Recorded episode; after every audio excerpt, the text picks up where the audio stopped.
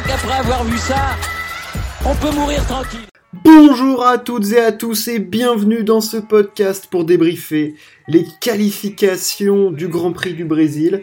Ce Grand Prix qui s'étale sur trois jours avec une séance de qualif le vendredi, une séance de qualification sprint le samedi et une course le dimanche. Il s'en passe des choses dans le monde de la Formule 1 puisque bah on a beaucoup de choses qui sont passées dans cette séance de qualification. On a tout d'abord appris avant que Lewis Hamilton changeait une nouvelle fois de bloc propulseur, enfin une petite partie du, moteur, euh, qui entraînait une pénalité de 5 places, donc qui sera rajoutée euh, au départ de la course du dimanche, vu que la qualification est considérée comme la course sprint du, du samedi.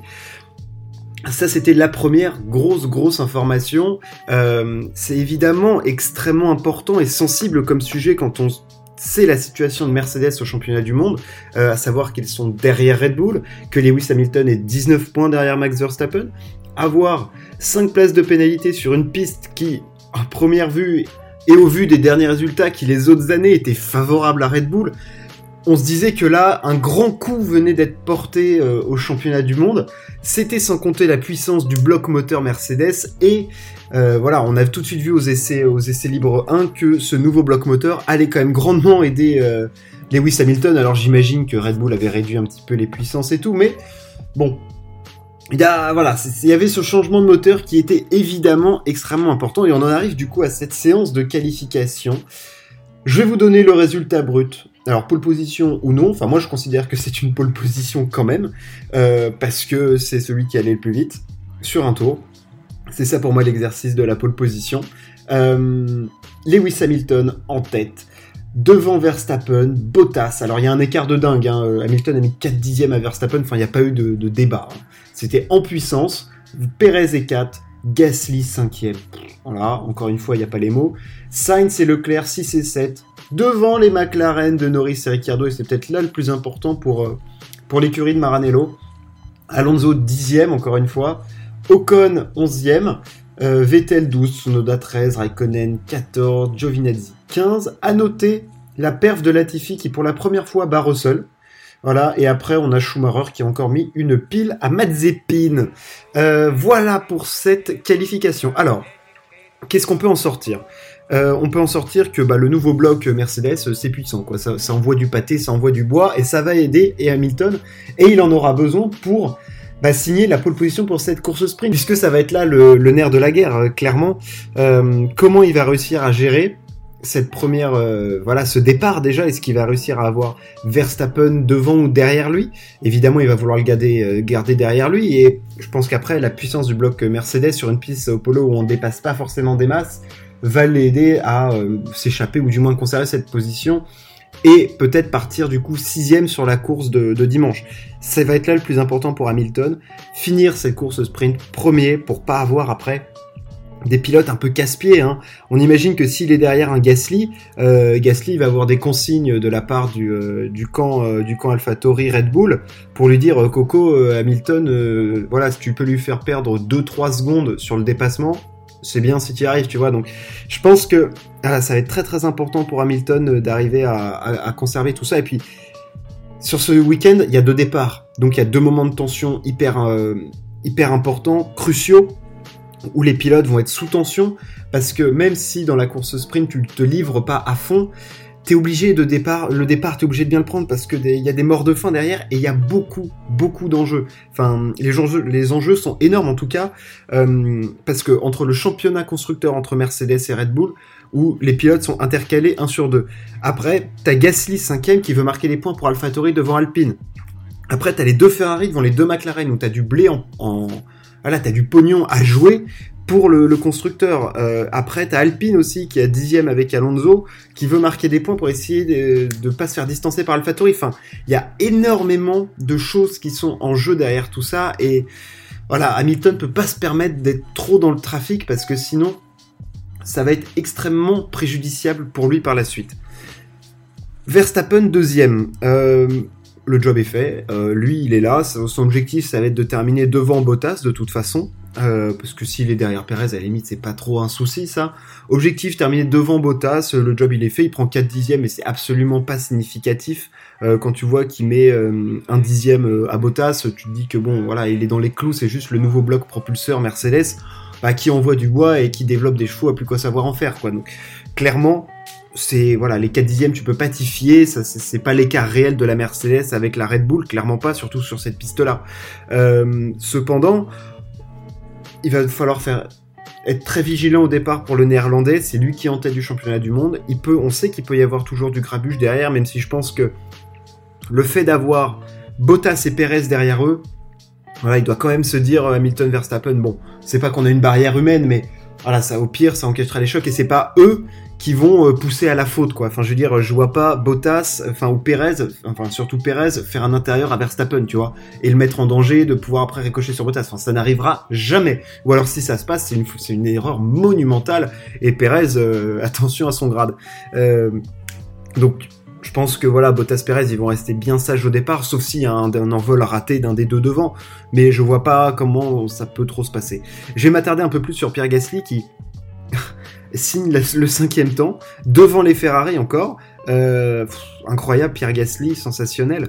Euh, il a dit que c'était le meilleur tour qualif de sa saison, c'est peut-être un des meilleurs tours qualif de sa vie, tout simplement. Euh, il a dit qu'il avait bien senti la voiture, l'équilibre était bien, enfin... ouais, non, franchement, c'était lui.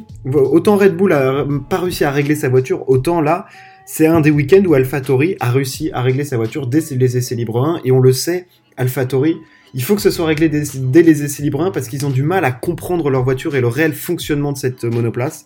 Donc voilà, quand elle est bien réglée dès le début, ça fonctionne bien pour AlphaTauri et après le week-end se passe et Pierre Gasly est un excellent pilote et arrive à gérer ça de, main de maître. Je mettrai ensuite le groupe Leclerc, Leclerc euh, Sainz, Norris, Ricciardo ensemble, les Ferrari devant les McLaren. C'est la tendance de cette fin de saison, notamment depuis que Ferrari a, mis en place ce nouveau bloc euh, moteur avec cette évolution sur euh, l'hybride.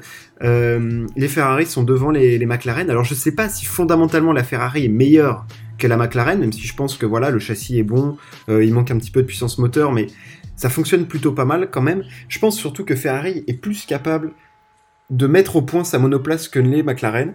C'est l'impression que j'ai parce que la McLaren, elle est plus puissante quand même globalement. Enfin, on a vu sur des circuits où ça fonctionnait mieux. Enfin, je suis un petit peu déçu de ce que fait McLaren en cette fin de saison. Alors, est-ce que ils ont des soucis aussi de développement? Est-ce qu'ils n'arrivent pas à développer leur voiture? C'est également euh, possible. Hein. Et voilà, je trouve que Ferrari, ça y est, a pris un petit peu le devant sur euh, sur McLaren et ça n'augure que de bonnes choses pour cette fin de saison et surtout 2022 et la nouvelle réglementation avec le gel des moteurs, tout ce qu'on connaît, euh, tout le tralali tralala. Euh, bon, je finirai cette grille avec Ricciardo, euh, enfin non, avec Alonso et Ocon. Ocon qui se fait encore griller par Alonso, bon, bah, pour pas grand chose, hein, mais Ocon c'est encore le premier non qualifié, donc euh, bon, ça commence à faire beaucoup pour le français. Euh, qui se fait encore battre par, par Alonso, dixième, qui encore une fois maximise le potentiel de sa voiture, nanani, nanana, tout le tralali habituel sur, sur Nando, l'as des Asturies. voilà, Alpine, pas foufou quand même globalement, hein, clairement 1, 2, 3, ouais, cinquième force du plateau. 6, euh, même plutôt, 5 c'est AlphaTauri, je dirais, parce que les performances que fait Pierre Gasly avec son AlphaTauri, que ce soit Alonso ou Ocon, ils sont incapables de la faire à la régulière avec leur Alpine, donc clairement elle est en dessous, et c'est un petit peu décevant.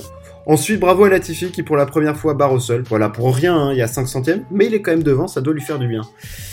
Cette course sprint, qu'en attendre Alors, bah, je vais pas. Alors, déjà, à l'heure où je vous parle, on a une enquête, du coup, un truc de dingue qui s'est produit.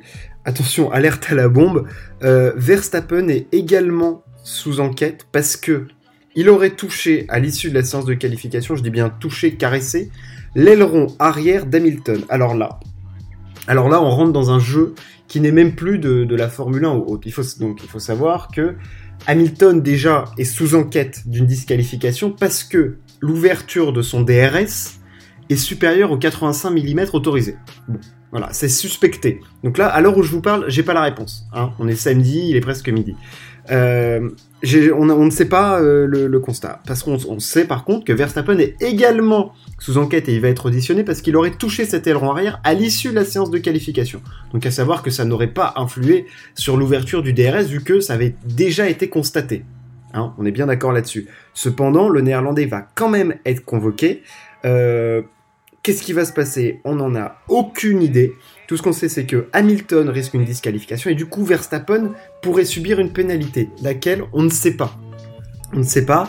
Euh, voilà, il aurait touché. Il faut savoir que c'est rien du tout, hein, quand même. C'est genre euh, ce qu'a fait euh, Vettel, tu sais, quand il avait, à l'issue d'un Grand Prix, fait rouler le pneu de la Mercedes pour voir ce qui se passait au niveau. Enfin voilà.